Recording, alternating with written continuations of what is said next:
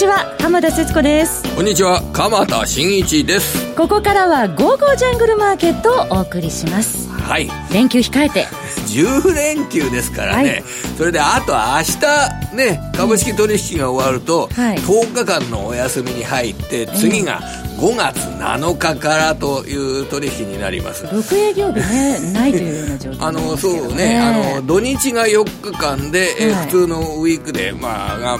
えーと、ウィークデーって言っていいのかな？月から金までの日が6日間お休みという形なので、はい、まあ、そこでもちょっと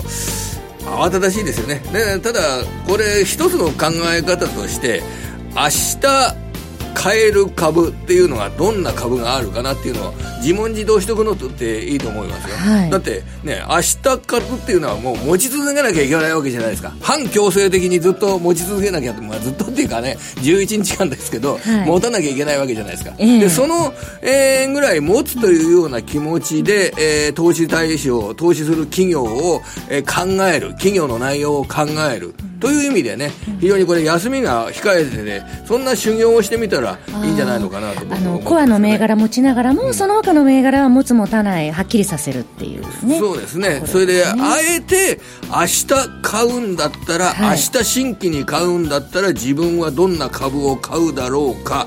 ということであの銘柄の選別眼を磨いてみるね、その後10日間売れない株倍売り注文を出せない株を選ぶえー、これ真剣に選ばなきゃいけないじゃないですか。そうですね。その選ぶ時期今ちょうど決算発表とね重なってますけれども、ね、だからすごくその決算の情報表の情報と株価の今の位置考えてどういう株を選ぶのかということ。やってみるとこれねえー、いろんなものが見えてくるんじゃないでしょうか。はい、今日はそのあたりのコツもこの後伺っていきたいと思いますが、この番組は投資家の英知をすべての人に投資コンテンツ e コマースを運営するゴゴジャンの提供でお送りいたします。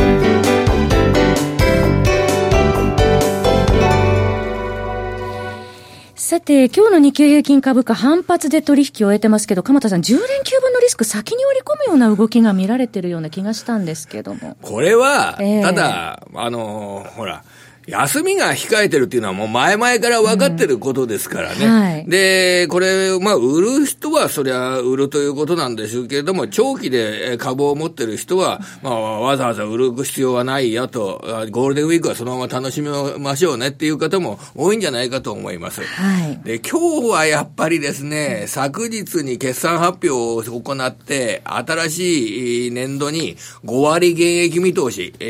営業利益が半分以下になるっていう見通しを出したファナックですよね。はい、まあ、こちらが、あの、下げるとしたらどのぐらい下げるのかということがすごく、あの、ポイントになったと思うんですけど、寄り付きの値段が、あこれ、2万飛び915円、500円安。はい、500円安の後、一時プラスになって大引け65円安ですから、やはりこれ、あまり下げなかったというのが正直な、あの、感想になるんじゃないでしょうかね。マイナス0.30%。0.0%で引けてます。企業業績の見通しで、えー、新しい年度も結構厳しい見通しを出してくるような会社など、まあ、自動車関連などを軸に多い状況になってくると思うんですよ。はい、ただ株価の方がなかなか下げないというような状況になると、うん、じゃあ、いつ株価は下げるんだということで、まあ、例えばショートポジションなんか持ってる方にとってみると、ちょっと、あの、落ち着かない株価の動きに今、日本株もなっていると思います。は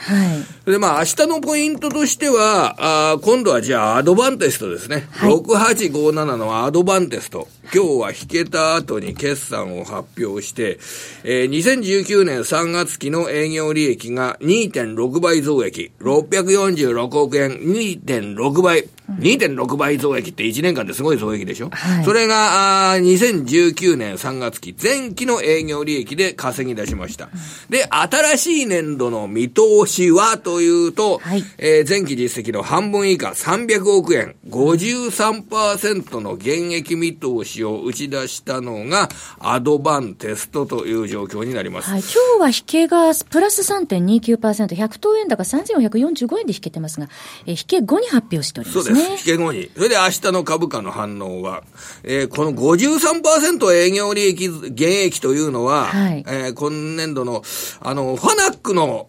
53%営業減益と同じなんですよね。はい、で、半導体を、この、ちゃんと電気が通じ、つながってるかなっていうことを発表、こう、確かめるテスターの、まあ、世界的メーカーとして知られてますけれども、えー、えー、今回、えー、今年度の、えー、業績動向については、あの、会社側のコメントとして決算談信に記載されている文章としては、えー、半導体メーカーにおける在庫調整は、当面継続されることが予想され、2019年今年の半導体テスター市場は縮小する。だから営業利益が半分以下になるという見通し立ててるんですけれども、しかし、しかしということで加えております。テスター市場は2020年から再び成長軌道入りと予想しています。随分先のこと決算大臣に書いてますね。はい、今回2019年3月期の決算発表、そして2020年3月期の見通しを出して営業利益半減。で、そこの2019年の半導体テスター市場は縮小するけど、2020年からは再び成長軌道入り。つまり、あの自動車に使われる半導体の量的拡大で、自動車っていうのはあの、パソコンや、あの、家電以上に半導体が故障したら困るんですよね。半導体が故障して事故を起こしたら、あの、多くの場合、PC や冷蔵庫だったら死亡事故までにはいかないかもしれません。自動車の場合でも自動車の場合死亡事故になるんで、何回も何回もこの、あの、半導体の質を検査しなきゃいけない。はい、そのテスター市場が、まあ、先行き拡大する。まあ、今、あの、あの、半導体の市況を、こう、メモリーの市況を下げさせてるっていうのは、サムスンの、あの、この投資の延期っていうのが、これ影響してるわけですけれども、はい、まあ、そのあたりを踏まえながらも、いつかはサムスンは、その投資を再開するであろうというような、あ観点で捉えると、2020年の半導体テスター市場は成長、ずいぶん先の話ですけれども、まあ、そのあたりで、明日のアドバンテストの株価動向がどんな状況になるか、えー、ちょっと注目したいなと思います。思います。あの、相場のテーマとしての 5G がございますけれども。そうですね。そのあたりでデータセンターなどの需要が、あの、はい、でかくなってくると、えー、5G でデータセンターの量的拡大、は使われる半導体、メモリーの量も爆発的に増えるっていうような構図が描かれるわけですよね。はい。それからもう一つ、明日の決算を受けた反応の銘柄としては、富士電機。コード番号6504。えー、っと、前期の営業利益7%減益。今年度は3.4%新しい年度営業利益の増益見通し。上期16%減益だけど、通期3%増益。つまり、富士電機の下期が強い数字になりますよという見通しを立ててます。はい、えー、富士電機の場合は自動車向けパワー半導体。これが、えー、自動車の電動化を受けて伸びるっていうようなことがテーマになってるんですけどね、はい、この増益見通しに対して明日の富士電機の株価どうなるか、あの、今、中国で、えー、ね、兆円規模のお金を投入しながら、電気自動車の普及大作戦、これが始まっているというような状況の中で、その恩恵を受ける日本企業の一つというようなことで捉えられるのが富士電機です。はい。その富士電機、今日は1ヶ月半ぶりの高値をつけておりまして、えー、引けはプラス1.25%、45円高3625円で引けております。高いとこ2時5分の3635円まで今日ありましたね。はい。明日に向けての戦略、伺ってまいりました。それではこの後は本日のゲストの方をお招きします。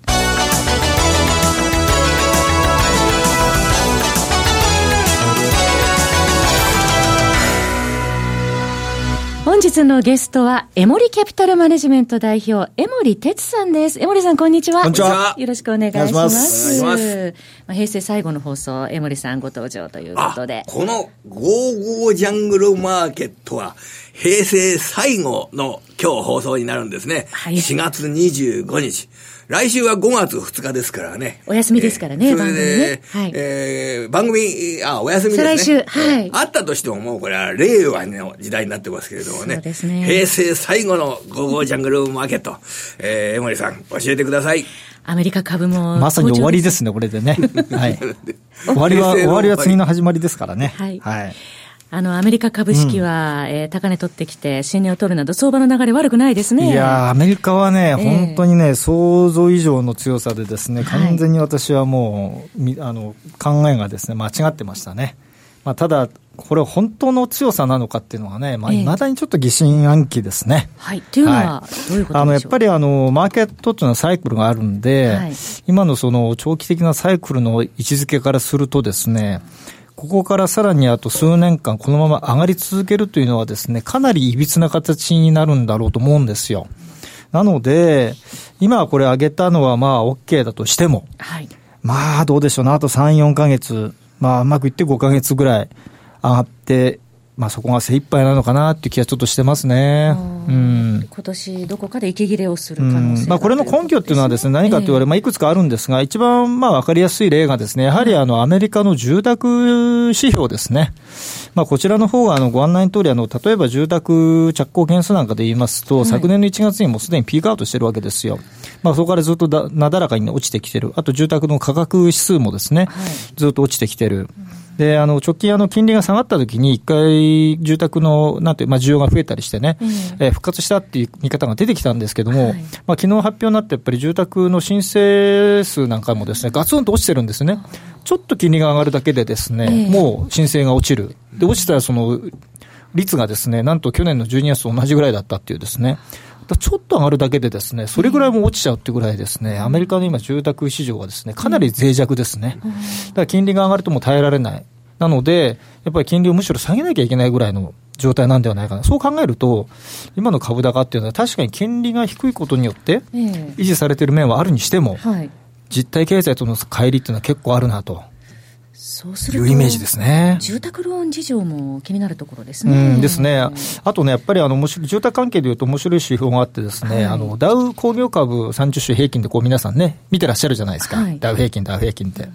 あの、同じようにですね、ダウのこう、冠がついた指数でいうとですね、不動産指数ってあるんですよね。はい、不動産株指数っていうか。はい、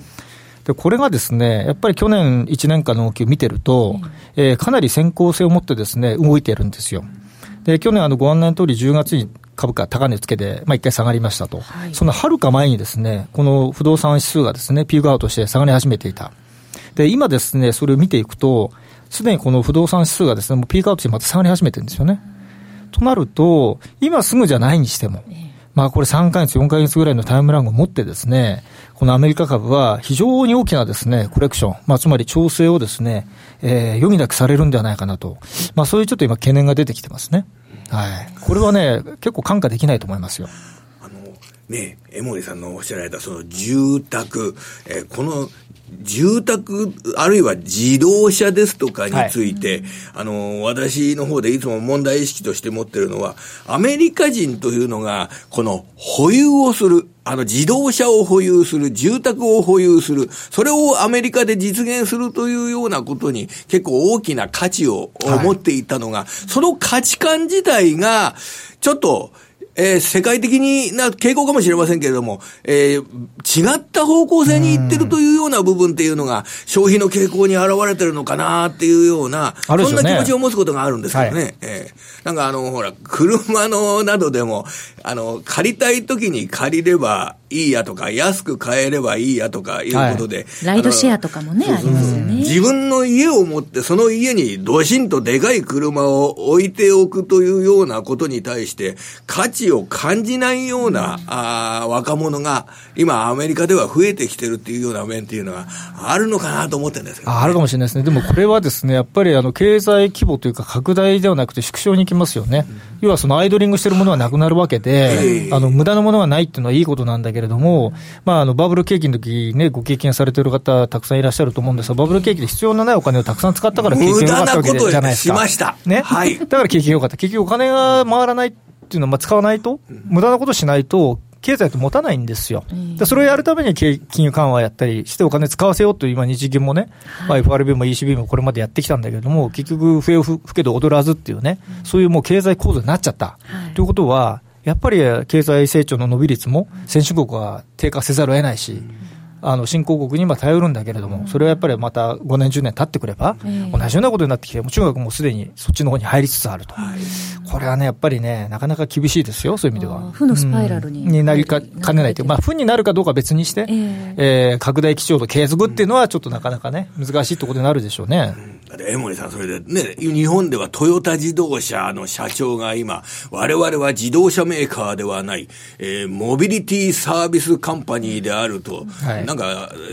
そういったことを今、トヨタの社長が去年から言い出して、要は、あの、車を活用したサービスを利用するというような形で、えー、このお年寄りが多いところに無人の自動車を作る、動かして街づくりを行うですとか、要はこの自動動車を買わなくてもいいような世の中に対応するような戦略を打ち出してきたっていうのが、すごい、あの、印象的だなと思ってるんですけどね。いや、もう素晴らしいですよね。やっぱりその、自動車、今の、今まで作ってきた自動車ではもう生きていけない。でもそれは技術とかいろんなもので持っている。じゃあそれをどう利用するかっていうことで、まあ、ハードからソフトっていうかね、はい、あの、よく言われますけどね、あの、そういうところに着眼点を置いて、えー、経営のその一部を、まあ、転換していくっていうんでしょうかね、うん、これはやっぱり目の付けどころは素晴らしいと思いますよね、そういうところにこううまく転換していけると、またそのトヨタの会社としての価値がまた違う形で出てくるんでしょうね。えー、はいまあ、世界中のね、あの、工場で働いてる方々が、それで、あの、しっかり、えー、生活水準を高くする、雇用を守るっていうことができることが前提になってくるんでしょうけどもね。はい、柔軟に対応できる企業が評価されてくる時代ということなんですよね。はい、さて、アメリカでも決算発表相次いでおります。はい、あの、今日も引け後にマイクロソフト、フェイスブックの売り上げ予想を上回ってましたよね。うん、ということで、アメリカの先物も上昇しているんですが、これらを受けて日本株も底堅い動きですけど、ちょっと上値限定的かな、日本株はね、こういう評価が非常に難しいですよね。あの、確かに信用倍率が低いとか、外国人投資家の買いがね、あんまり入ってないから、まだ上昇余地があるっていう見方もできなくはない。ただ一方で、構造的にね、その日本株をお持ちの方ってやっぱり年齢の、まあ比較的高い方が多い。まあどちらかというと、買いよりも売りの方が多いっていうね、フロー的に。じゃあその中でその若い人たちがたくさん株を持つのか、あのお金たくさんあるのかっていう問題もあって、えー、その信用倍率がその以前のようにその低いこと自体が将来のかあの株価の上昇の材料だっていうふうにね、はい、その需給的に見ていいのかっていう問題は一つあると思うんですよね。うん、うん、だから、あんまりその単純にですね、まだまだこれ、あのなんだろう、えー、売り余地が逆にもうないんだから、上に行くっていうね、まあ、そんな簡単な話じゃないのかなって気はね、今回してるんですよ。確かもう2.13倍とかね、信用倍率になって、これも2016年ぐらいの時ですかね。普通だったらね、上がるのかなと思うんですけどね、まあ、それでもなかなか上がっていかない。やっぱり、ちょっとグローバルに見て日本株に対する興味というかね、えー、魅力がやっぱり低下してるんでしょうね。はい。江森さん、業績もこれ、なんで同じ地球上の企業なのに、やっぱりアメリカ企業の方が強いですよね。この1、3月期の業績の実績ですとかね。うん、あの、日本でいうとこの1、3月期は、あの、中国の経済規模がなかなか上向かないっていうような時期だったことも1、3月期はあるんでしょうけど、メーカーの業績ってこれ、1、3月期、4、6月期、日本悪い状況というのが、今のここまでの発表の段階でもすごく受け止められるわけですよね。そうですね。やっぱり、あの、まあ、米中貿易戦争の影響がね、なかなか払拭できないっていうかね。はい、で、この問題は、私、まあ、いろんなところでお話してるんですが、あの、来年アメリカの大統領選挙がありますね。はい、ですので、これの方向性が出るまでは、なかなかあの完全にクリアカットで合意しましたっていうふうにしないと思いますよ。やっぱり最終的にはその、えー、トランプ大統領の手柄にしたいっていうのが基本路線だと思いますんで、これは例えば米朝首脳会談のね、まあ、3回目あるのかどうかどうか、まあ、いろんな問題あるじゃないですか、あとヨーロッパとのその関税の問題とか、あの補助金の問題とかね、いろいろあったりするので、そういった問題もろもろはですね、やっぱり来年の今頃、まあ、下手するともっと後まで、クリアにならないと思うんですよ。うん、なので、もやもやもやっとした状況の中で、まあ1年以上、まあ皆さん多分投資判断をせざるを得ない状況になると思うんですよね。そうなると経営者も、そんな簡単にですね、戻りますっていうね、えー、言えない。結果は別ですよ。結果は別ですけども、やっぱりその見立てというか予算というかね、えー、企業業績の見通しはやっぱりそういうふうにならざるを得ないのかなと。そうなるとなかなか投資家もね、株買いづらいっていうね、なっちゃうので、ますます株価が買いづらいっていうね、いう状況になりかねないですよね。はい、うんさて、直近の動きですが、まあ、連休中、経済イベントを見てみますと、4月30日から5月1日まで FOMC アメリカであって、はい、米中貿易協議北京で開始して、うん、で、5月1日アメリカの ISM の製造業出てきて、3日雇用統計と、イベント海外はあるんですけれども。ね、最高ですよ。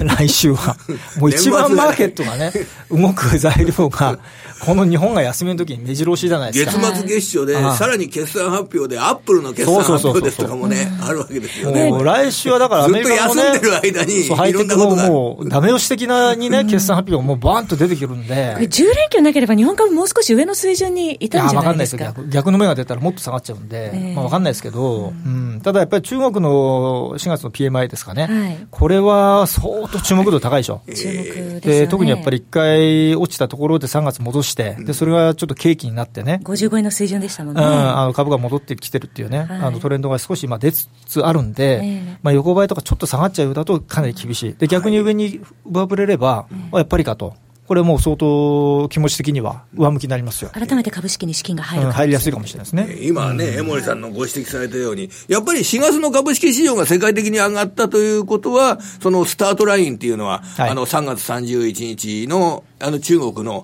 3月の PMI の発表、うん、大きかったですよね。ここはやっぱりあの大きかったわけですよね。はい、で、そこから1か月経って、えー、月末になりますけど、4月30日にその中国の PMI が発表されて、それがこの、もう、でも東京だと現物株の売買などは全くできないという状況ですね。どういうふうに戦略立てたらいいですか、ね、これはですね、はい、まあ、私もあの、まあ、メールマガジンなんかでいつも書いてることなんですが、やっぱりあの国内の、えー、取引だけではなくて、その海外でもヘッジができる。まあ、ないしはその日本の休日でも日経平均の先物とか、日経平均連動するような商品が取引できる、えー、そういったツールをやっぱり常に、えー、横に置いておく、で口座も開けておく、お金も少しは入れておく、でヘッジができるようにする、まあ、場合によってはそれを使って、えー、収益も狙ってみるとか。これは FX の取りもそうですけどね、はい、そういったことをやっぱり常に準備をしておくっていうのが、えー、これやっぱりあの投資をする上で、まあ、必要不可欠というか、まあ、常識というかね、うん、えー、そういうふうにしておくと、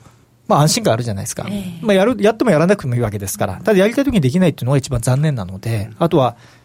ね、何もできずに、もし万が一株価が下がっちゃった場合に、もう泣くだけになっちゃうのでね、やっぱりそこで少し売り立てられるようにしておくとかね、これやっぱり大事だと思いますよ。はい。うん、為替の取引、FX の口座は持ってるぞという方はいらっしゃると思います。はい、そこで、えー、この10連休の間の為替の取引、えー、経済指標でこうなったらこうなるとか、そんなシミュレーションまでいただければ、これ嬉しいんですけどね、いかがですか、ね、これもね、結局、あの、さっき浜田さんおっしゃったような材料がね、目白押しなので、まあ、為替も当然動きやすいですよね。で、一つあの、ポイントとして押さえておきたいのが、はい、今、とにかくそのドル買いっていうんでしょうかね、ドル買いのポジションがもう尋常ならざる水準になっているということですね。で、これはまあもちろんその他の国、まあヨーロッパ、日本もそうなんですが、金融緩和をしている、なかなか通貨としても買いづらい。で、かたやじゃあアメリカの景気はまあ、一応評価としては上ですよと。まあ、ヨーロッパは非常に弱い。で、政治も不透明。で、貿易も良くない。景気も良くない。なかなか買いづらいっていうのも、ユーロがもう今1.15とかね、ものすごい下がっちゃってる。で、その一方で、じゃあ、どこの、どの通貨を買ったらいいのかって、やっぱり消去法的にもドルを買わざるを得ない状況になっていると。そしてドル指数が高水準、ね、もうすごいなってる。だからこれはあの逆のに動き出すと大変なことになるってことですよ。逆に言えばね。なので、今はそのユーロとか欧州通貨がすぐ買われる状況があって、これはなかなか難しいんですが、じゃあ、かや株があの一段高になればね、まあ多少そのドルは上がるかもしれませんけれど、多分あまりインパクトはない。逆にやっぱり株が下がった時ですね、アメリカ株が。これはやっぱりドル売りが出てきます。これは特に円に対して出てきますよね。やっぱり円高にならざるを得ないと。だからやっぱりあのー、まあ、今回日本の10連休あるし、えー、株ももしかしたら下がるかもしれない。まあ、過去そういうことあったからね。で、円高になるかもしれないってことで、まあ、皆さんそれに備えたポジションを取ってるっていうふうに、こう、結構の方がもう今言い始めちゃってる。で、こういうふうに言ってる時って、意外に円高株安ならないんだよって言ってるんだけども、そう言ってる人がむしろ増えちゃってるんですよね、今ね。逆に。ということは逆にそうなるんじゃないかという懸念を今私は持ってます。裏の裏ですよ。はい、記憶に新しいのが1月目からのフラッシュクラッシュ、ね、を経験してますね。ねえー、なので、あの裏の裏ではないですけれども、うん、みんなそうやってちゃんと準備してるから大丈夫だとか、いうんではなくて、むしろそうなった時にまたリスクが高まるかなと思います、ね、東京の市場でアジアの時間に、これ、流動性はやはりちっちゃくなるわけですよね。この連休の間というのは。なりますね。ちっちゃい流動性が薄くなると、思わぬ、えー、値動きになるというようなこともあり得るわけですね。はい、まあ、差し値、特に逆差し値がね、思った値段で全く入らないとかね、これまあ実際1月3日にね、経験された方いらっしゃると思いますから、はい、えー、そうならないようにですね、やっぱりあの、目を凝らしてですね、あの、見ておくと。特に5月1日はですね、気をつけた方がいいですね。それ意外にその経済統計、はい、アジアの経済統計などを受けて、アジアの時間の流動性が薄いときに、円買いで思わぬ利益が、あの、休みの間もマーケットを見てたからこそ、円買いによって、思わず、思わぬ旅行費用が出るとか、あの稼げるとか、うん、そういうこともあり得るわけでしょうかね、まあ、幅が出るのはやっぱり上じゃなくて下行くときなんですよね、うん、短期間で。やっぱり狙うとしたら、やっぱり下行くのに、あの少し頭を傾けておくというの方がいいと思いますよ。はい。ですね。もう本当に AI が出始めてから、もう本当フラッシュクラッシュが頻繁に、ね、上で、上で大きく上がるっていうのはなかなかないので、えー、はい。そのあたりも手当てしておきたいと思います。はい。あと、最後に、あちら、あの、油はいかがですか、ね、オイルについても伺いたいですね。ねあのイランの話がね、急に出てきたように見えるんですが、はい、これはね、やっぱりもうかなりのことになってますよ。あの、アメリカのですね、戦略、オイル戦略がですね、非常に複雑になってきてますね。これは当然サウジも絡んできますね。イランから物が出てこない。だけども、出てこない分はサウジから出させるぞっていうのも基本的な考えですよ。で、やっぱり原価格が高くしたくないので、えー、サウジの首根っこもアメリカはしっかり抑えておくと。で、余剰になってるね、今、サウジがものすごい減産してますから、まあ、200万バレルぐらいね、1日あたり、もう全然すぐ出せるわけですよ。お前お前ら出せるだろうという、こういうスタンスですよね。だからまあ、別にそのイランからね、8角買わなくても大丈夫だよと。うん。まあ、100万バレルぐらい減ったってね、あの、大丈夫だからという、一応その、まあ、全体像の中で、まあ、そこでこう、イランに対して強い、まあ、形で出てきて、ってきてるわけなんで、えー、まあ、サウジはすぐには出しませんってね、昨日まあコメント出てましたけれども、うん、まあ、これやっぱり市場が逼迫しちゃえばね、やっぱり減産やってる意味が逆になくなるので、えー、それはちゃんと出していくと。で、それはまあ以前サウジも、イランがその何かあった時、まあ、ベネズエラも含めて何かあった時はちゃんと出しますからって彼らコミットメントをね、出してますから、うん、まあ、そこで需給が極端に逼迫して高止まりするっていうのは、私は実は考えてないですね。うん、はい。まあ、そのアメリカのイラン制裁強化ということで、66ドルまで直近、上昇してきてます、ね、うん、70ドル以上はね、むしろ難しいと思いますよ。難しいと、うんまあ、去年の高値がね、WTA で76ドル90セントですから、まあ、これ以上上っていうのは難しいでしょうね。はい。はい、金についてはどうでしょうか？金はね、買った方がいいですね。ええ、あのー、こういう時だからこそ、株が、アメリカの株が高い時こそ安い時に買っておくというのが、金の最大の、えー、保有する、まあ、存在価値であり、その投資対象としてのその位置づけですね。はい。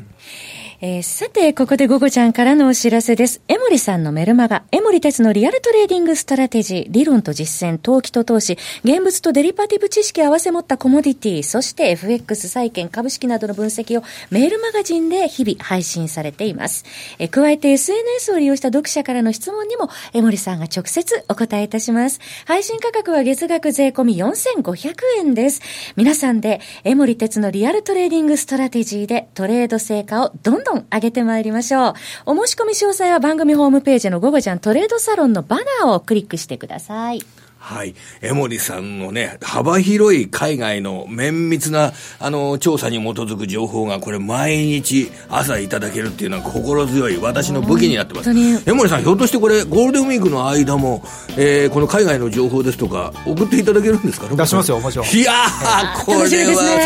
しみだな、毎日読みます。はい、お願いします。えー、す、すぐそばに江森哲さんがいらしてくださっているというようなメルマガとなっております。本日のゲストは江森哲さんでした。江森さんどうもありがとうございました。番組もそろそろお別れのお時間です。再来週も、えー、素敵なゲストの方をお招きしてお話を伺ってまいりますのでお楽しみになさってください。鎌田さんありがとうございました。良いゴールデンウィークをお過ごしください。この番組は投資家の位置をすべての人に投資コンテンツ e コマースを運営する「ゴゴちゃん」の提供でお送りしました